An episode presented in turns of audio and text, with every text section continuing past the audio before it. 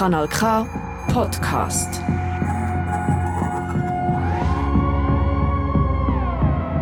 Die Giftmörderin von Sur. Das ist die achte Episode. Das Todbetten.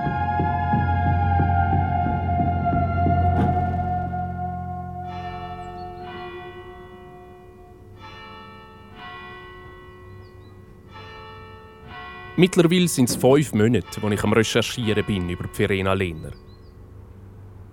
Ich bin ja da zu und zugezogen und am Anfang hatte ich Angst, gehabt, man könnte mir das übel nehmen, dass ich da im Dorfgeheimnis stochern Ich hatte die Fantasie, ich könnte nur noch unter bösen Blick posten.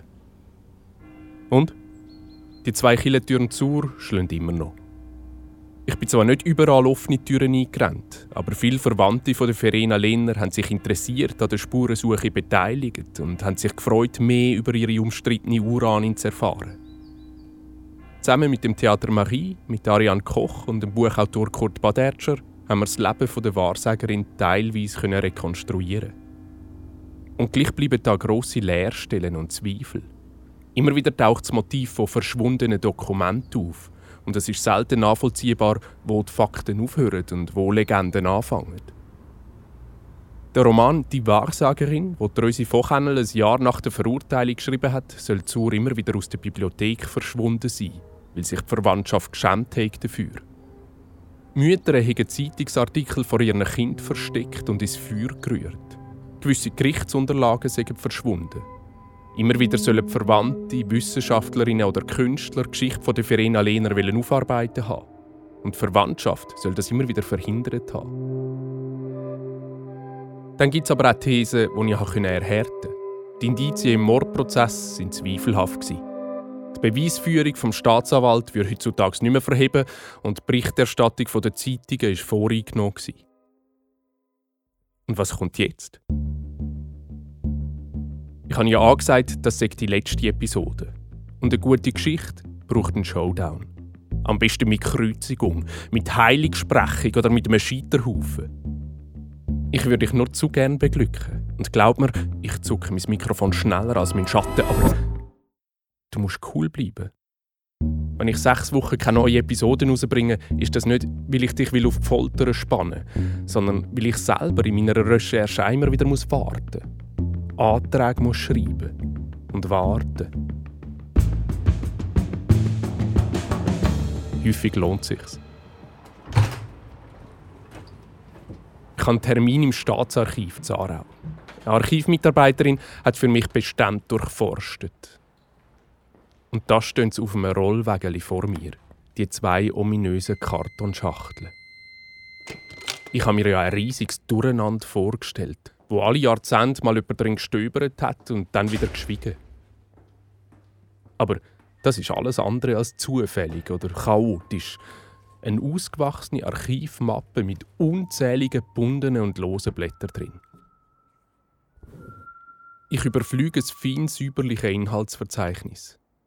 Vier maschinengeschriebene Seiten mit 100 Einträgen von den Personalien mit dem Vorstrafenverzeichnis, über den polizeilichen Rapport über die Hausdurchsuchung bei ihr, wo man Gift gesucht hat.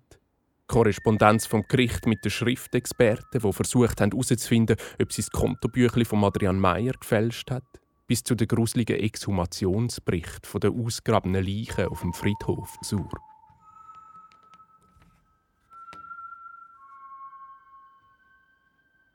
Ich bin seit Monaten am Spuren suchen, Ahnen befragen, am Mutmaßen und am Wehrweisen. Und jetzt, da vor mir, breitet sich eine umfassende Dokumentation über ihren Prozess aus. Ich bin völlig überwältigt. Alles ist da. Ich fliege wie einem Rausch durch den Band und blättere mich durch Beweisstück von einem Jahrhundertprozess. Und bei jedem Zettel könnte ich heulen und feiere jedes einzelne Beweisstück fast schon als Reliquie, das von der Wahrhaftigkeit der Verena Lehner zeugt. Und in meinem Kopf fügen sich Dokumente zusammen wie eine Kamerafahrt über ein Leben. Haftbefehl. Untersuchungsrichter an den Polizeiposten. Ich beauftrage Sie hiermit, heute Abend Frau Verena Lehner, die verdächtig ist, den Adrian Meyer durch Gift getötet zu haben, zu verhaften und in das Bezirksgefängnis Aarau zu Handen des Unterzeichneten einzuliefern. Der Untersuchungsrichter Dr. Lindecker. Gemäß Auftrag wurde gestern in der Wohnung der Frau Verena Lehner eine Hausdurchsuchung vorgenommen. Es wurden vorab Quittungen beschlagnahmt, um über den Geldumsatz der Frau Lehner ein Bild zu bekommen. Speziell liegen einige Bescheinigungen bei, wonach Angehörige der Frau Lehner den Empfang von ziemlich hohen Geldbeträgen bestätigen. Notizen oder andere Schriftstücke, die mit dem Fall Adrian Meyer Bezug haben könnten, wurden nicht gefunden. Ich bestreite nach wie vor, dass ich Adrian Meyer Gift gegeben habe. In der Untersuchung, die gegen mich wegen des Vermögens des Adrian Meyer durchgeführt wurde, bin ich gedrängt worden, zu sagen, dass ich von Meyer Franken 3000 erhalten habe. Ich erkläre heute, dass das nicht wahr ist und will genau erzählen, wie der Sachverhalt ist. Im Mai 1924 hat mir der Adrian Meyer einmal gesagt, ich solle auf die Kantonalbank in Aarau gehen. Es sei dort etwas bereit für mich und für den Sohn Rudolf. Er sagte, ich erhalte Franken 5000 und Rudolf, mein Sohn, erhalte ein Sparkassenbüchlein. Er fügte bei, ich müsse dann für ihn von der Bank noch Geld bringen. Wie viel, sagte er nicht. Er sagte, es sei alles geregelt auf der Bank, ich könne nur gehen. Ich weiß nicht, ob Meyer vorher auf der Bank war und dort die nötigen Weisungen erteilt hat oder ob er an die Bank schrieb. Er hat mir darüber nichts mitgeteilt. Verena Lehner soll Adrian Meyer seine Schrift gefälscht haben und sich selber und ihrem Sohn in seinem Namen Geld überschrieben. Fein säuberlich werden die zwei unabhängigen Berichte aus Zürich und Leipzig, die zwei Handschriften miteinander verglichen. Ein Adrian Meyer seine aus seinem Notizbüchli. Das Beweisstück ist Kartonschachtel. Ich lege die weißen Schutzhändchen an und blättere im kleinen roten Büchli. Taschenkalender 1918 für die Schweizer Arbeiterschaft. Auf der ersten Seite eine Werbung fürs Restaurant Concordia zu Zürich an der Militärstraße genossenschaftlich, von italienischen Sozialisten geführtes Speiserestaurant, wo man täglich fein und billig essen und trinken kann. Im Inhaltsverzeichnis Verweis auf Verhältniswahlsystem, ein Artikel zur Teuerungsfrage, die damals gültige Posttarif und das Kapitel Nützliche Winke. Und überall zwischendurch hat Adrian Meyer Zahlen gekritzelt. Seitenweise Zahlen. Und auch ein Notizbüchlein von der Verena Lehner ist in der Kiste. Halb so groß, schwarz. Dort hat es keine Werbung für Bier oder sozialdemokratische Blätter. Dort hat es fast nur noch Zahlen, dafür noch wirrer. Aber jetzt zu der graphologischen Untersuchung vom Dr. Brunner. Auf einer Tabelle werden die einzelnen Buchstaben beleuchtet. Links die inkriminierte Schrift auf dem fraglich gefälschten Brief an die Kantonalbank, rechts die verbürgte Handschrift von Adrian Meyer. Das K ist doppelt linksläufig geschleift. Es zeigt links eine ziemlich ausgeweitete Schleife. Die Grundstrichspitze ist mit einem wimpelförmigen Anhängsel versehen. Unten leicht aufsteigende Form. Ähnliche K-Formen finden sich auch in den Meyerschen Proben. Und im Bericht von Dr. Kockel aus Leipzig? Die Schrift des verstorbenen Andrian Meyer. Andrian. Jetzt hat doch tatsächlich der Schriftexpert den Namen von dem Opfer falsch aufgeschrieben. Hm. Zeigt für einige Befunde Anklänge an die fragliche Schrift. Und zwar für den geringen Neigungswinkel, zum Teil auch für die lang ausgezogenen druckbetonten Abstriche, die Zwischenschleifenbildung im I und für die Linienführung im Kopf des P.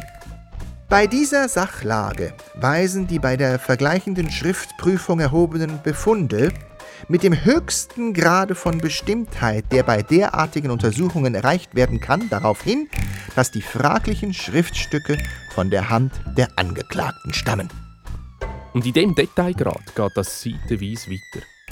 Im Fall Verena Lehner sind 1928 in der Aargauer Provinz tatsächlich einmal alle vorhandenen Kunststücke von der damaligen Strafverfolgung vorgeführt worden.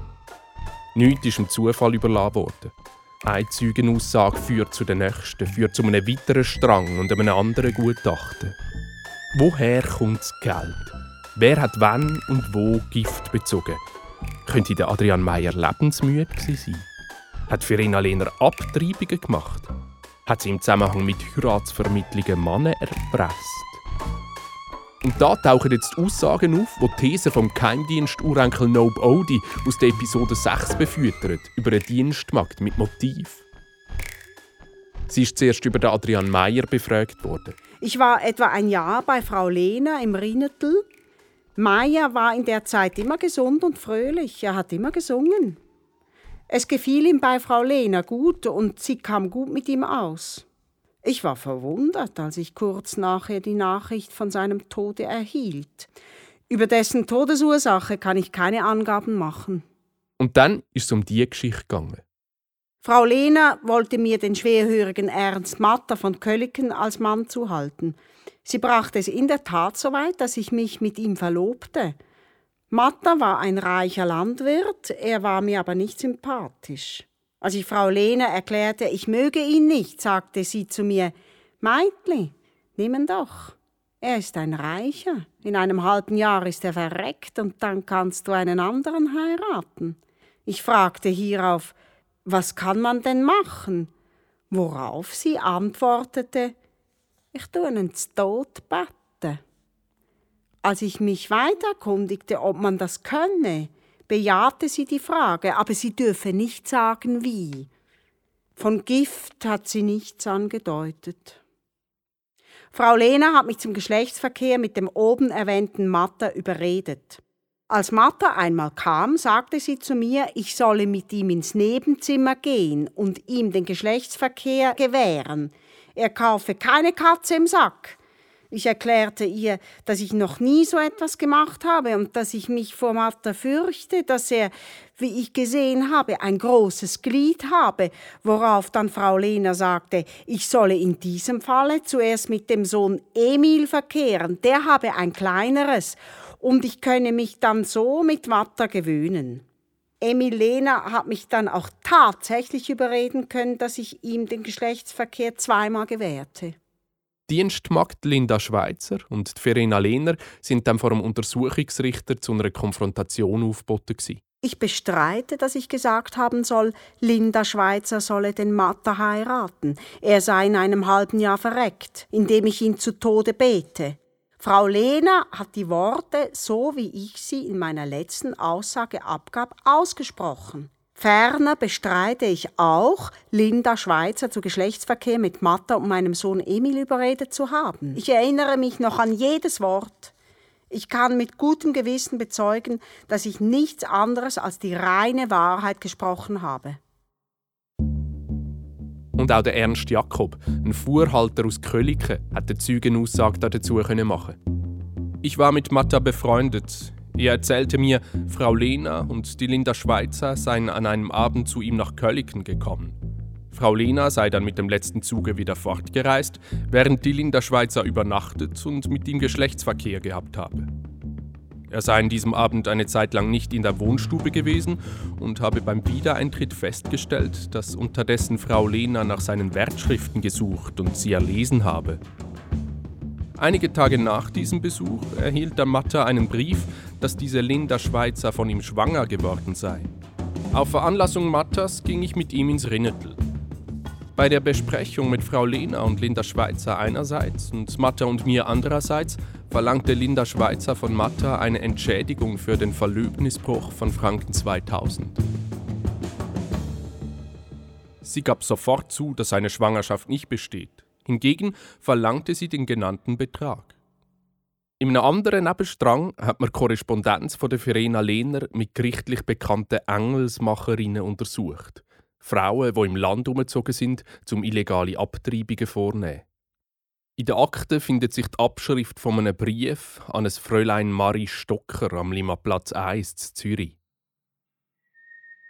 Sehr geehrte Fräulein, Wenn Sie mich mit 50 Franken belohnen, so werde ich Ihnen auf nächsten Montag einen Herr mit einer Fräulein zu Ihnen schicken, betreff da, da, da. Um 9 Uhr würden Sie in Aarau abfahren und ungefähr um halb elf bei Ihnen ankommen. Und sehr wahrscheinlich gibt es bald noch eine. Aber dort ist noch ein wenig Zweifel, man muss noch ein paar Tage abwarten. Schreiben Sie mir sofort eine Antwort, damit ich dieser Person noch berichten kann bis Sonntag. Dieser Herr hat Geld. Ich sagte zu ihm, es koste wenigstens 350 bis 400 Franken für diese. Verstehen Sie mich? Die besten Grüße sendet Ihnen die Frau, wo wir miteinander Kaffee getrunken haben im Herbst. Sie werden meine Adresse schon noch haben. Frau L. Rinnetel-Sur bei Aarau. Diesen Brief sofort verbrennen. Beim nächsten Schreiben bezeichne ich meine Adresse nur mit drei Kreuzen. Es möchte dann kommen, was es wollte, damit niemand meine Adresse lesen könnte. So wie das tönt, hat das Verena Lehner den Engelsmacherinnen abtreibungswillige Patientinnen vermittelt. Aarau, 12. Januar 1929. Verfügung der Staatsanwaltschaft des Kantons Aargau. Ich verweise speziell auf die Beilagen der luzernischen Kriminalprozedur und beantrage, die Beschuldigte darüber zu vernehmen. Über den Verkehr der Angeschuldigten mit der Abtreiberin Vöckeli in Wettingen enthalten die Untersuchungsakten keine Angaben. Auf dem Bezirksamt Aarau kann man sich erinnern, dass im Jahre 1920 eine Untersuchung gegen Frau Lehner betreffend Abtreibung der Leibesfrucht durchgeführt wurde. Doch konnten die bezüglichen Akten bis heute nicht aufgefunden werden. Nicht im Ernst. Die haben tatsächlich schon damals immer wieder nach Dokumenten gesucht in dem Fall. Immer noch nicht auftaucht sind ja auch die Verteidigungsrede vom Rechtsanwalt von der Verena Lehner und das Plädoyer vom Staatsanwalt. Während dem Lockdown sind ja Bibliotheken und Archive zu und ich hatte Zeit für Trockenrecherchen die am Computer. Ich wollte verstehen, wie überhaupt Dokumente in ein Archiv kommen und wie es wieder verschwindet. Welches Gericht unter welchen Umständen was aufbewahrt. Und in dem Fall besonders interessant, wer dann Jahrzehnte später darf reinschauen und wer nicht. Der Daniel Schwane vom Staatsarchiv Aargau hat mir am Telefon geduldig das ganze kantonale Archivgesetz erklärt. Und er hat mich bei den ersten Lockdown-Lockerungen eingeladen, mit ihm zusammen ins Magazin vom Staatsarchiv mitzukommen. Mein Name ist Daniel Schwane, ich bin Mitarbeiter im Staatsarchiv Aargau und bin Leiter des Bereichs Bestandsaufbau und Bestandserhaltung das Archivgut, was aus der Verwaltung dem Staatsarchiv angeboten wird, wird ausgewählt. Das heißt, dass ich dafür verantwortlich bin für diesen Auswahlprozess, also die sogenannte Bewertung. Das heißt, dass das Archivgut übernommen wird und es wird vorher aufgrund seiner Archivwürdigkeit untersucht und das Staatsarchiv legt in Zusammenarbeit mit der Verwaltung fest, welches Archivgut tatsächlich ins Staatsarchiv kommt und damit später dann auch erschlossen wird und dann auch ausgewertet werden kann. Aus unklärten Gründen sind ja zwei Puzzleteile nicht auffindbar. Da gibt es dann auch nichts auszuwerten. Und klar, ich mit meiner investigativen Journalistennase bin natürlich sofort vom Schlimmsten ausgegangen. Irgendjemand hat das verschwinden lassen. Der Herr Schwane relativiert das. Es ist gut möglich, dass das gar nicht archiviert worden ist. Er erklärt mir, dass früher nicht genau geregelt war, wie die Ämter im Kanton ihre Akten archivieren. Nach der obligatorischen Aufbewahrungsfrist haben die Beamten selber entscheiden, was damit passiert. Die explizite Anbietung von Archivgut aus der Verwaltung wurde erst formuliert als eigener Paragraph im Artikel 45 im neuen Archivgesetz des Kantons Aargau, also dem Informationsdatenschutz- und Archivierungsgesetz IDAG. Und das gibt es eben seit 2006. Und auf dieser Basis arbeiten wir zusammen mit der Verwaltung und bekommen das Archiv gut angeboten und können es dann eben auswählen und übernehmen. Genau. Und aufbewahrt werden ja die Akten unter anderem zum einen Zukunft nachvollziehbar machen, wie die Verwaltung, also all die verschiedenen Ämter gehandelt haben. Dass es also möglich ist, dass sich nach 90 Jahren eine Ururenkelin oder ein Journalist selber ein Bild davon machen können, ob eine verurteilte Giftmörderin einen fairen Prozess bekommen hat oder nicht. Sie betreuen da den Bestandesaufbau und Erhalt. Wenn ich mit der Anfrage an Sie angekommen bin, ist es möglich, dass im Staatsarchiv da über die Jahrzehnte etwas verloren gegangen ist. Das ist das fast eine Beleidigung, nehme ich an. Das würde ich nicht so sehen. Ich würde sagen, dass wir vom ähm, Staatsarchiv und auch die Kolleginnen und Kollegen, die in der Vergangenheit gearbeitet haben, immer bemüht sind, beste Arbeit zu leisten. Und ich gehe in der Regel davon aus, dass das Archiv gut und das ist unser Grundsatz, das einmal übernommen wurde, dass es im Staatsarchiv verbleibt, so wie es ist. Was einmal übernommen wird, das bleibt im Archiv. Und der Herr Schwane führt mich nochmal Stock tiefer. Er will mir noch etwas zeigen. So, jetzt kommen wir ins Magazin. Dort, wo sich unser übriges Archivmaterial befindet. Hier ist in der Regel kein Publikumsverkehr, das ist kein öffentlicher Bereich.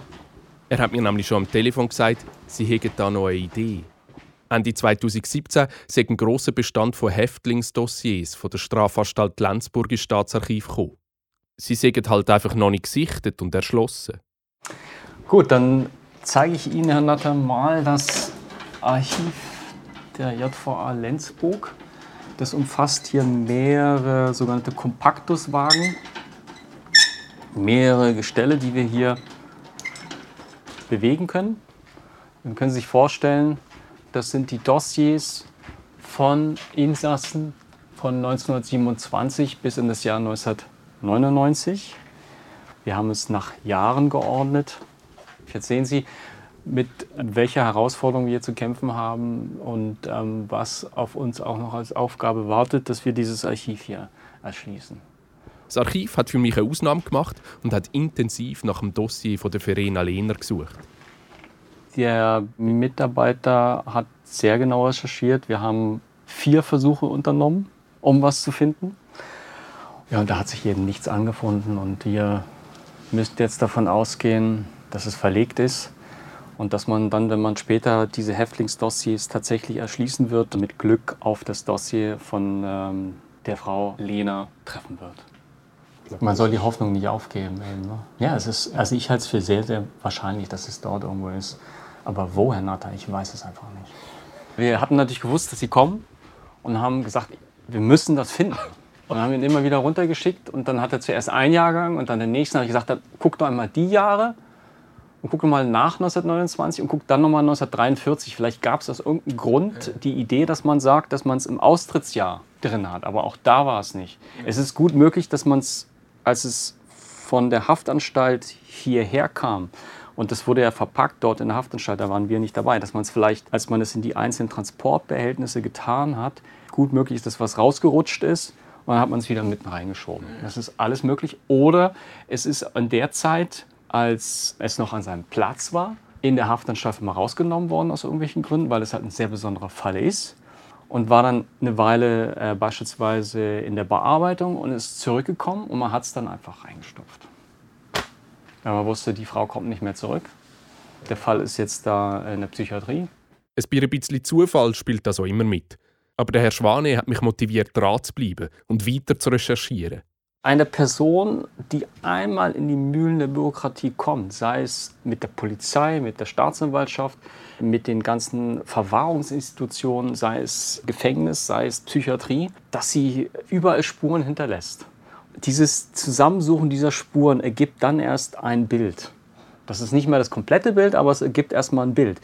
Wenn man nur aus einer Perspektive ein Bild von der Frau bekommt, ist das nach meiner Meinung nicht ausreichend. Man muss weiterschauen. Deshalb hatten wir ja die Idee zu sagen, ja, kommen Sie doch mal hierher, schauen Sie mal, was es in der Überlieferung erstmal gibt im Staatsarchiv das kann Ihnen dann auch noch helfen bei Ihrer Arbeit, wenn Sie später auch nochmal Unterlagen hoffentlich einsehen können durch die PDAG. Und das gibt Ihnen auch Pflicht die Möglichkeit, weil Sie jetzt vielleicht auch schon Vorwissen erworben haben durch die Aktenfunde hier, dass Sie vielleicht auch Sachen, die Sie dort sehen, auch einordnen können und Verbindungen besser verstehen. Also so, ja.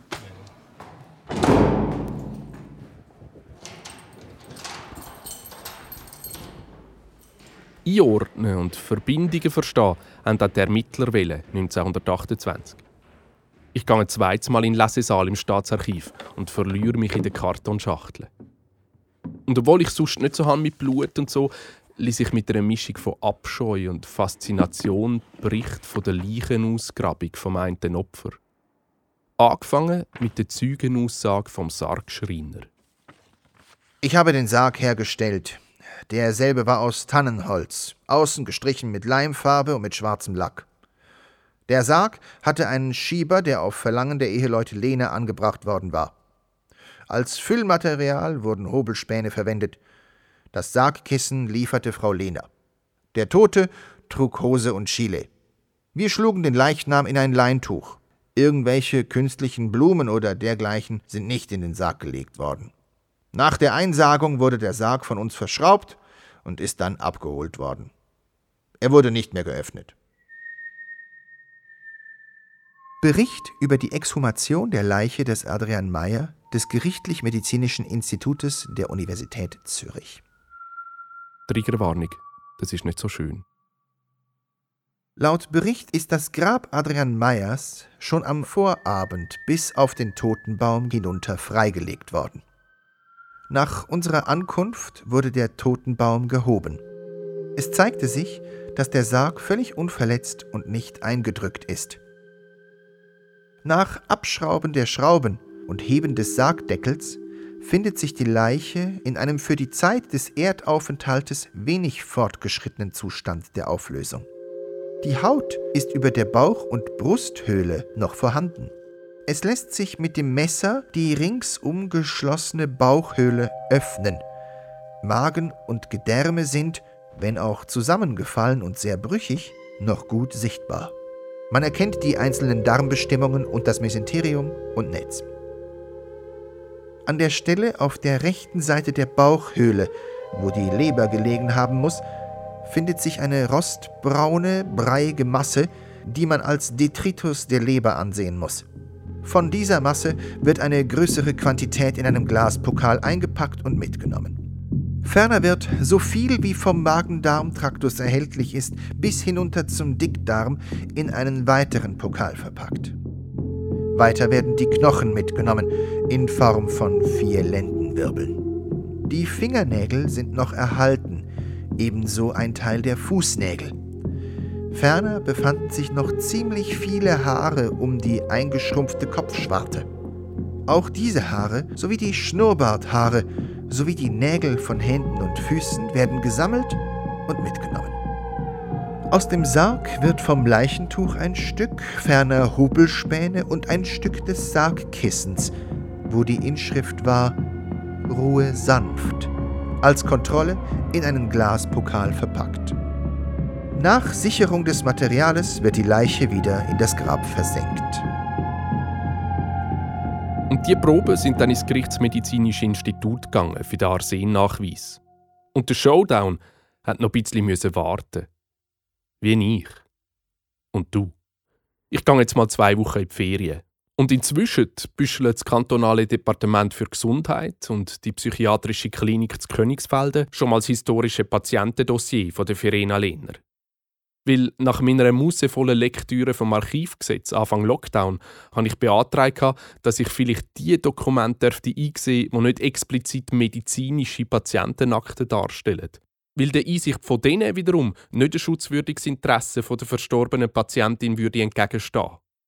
Und bevor der kantonale Rechtsdienst die heutigen Psychiaterinnen zu dem Zweck von der ärztlichen Geheimhaltungspflicht entbindet, schauen beide Parteien, was genau ich jetzt anschauen und was nicht.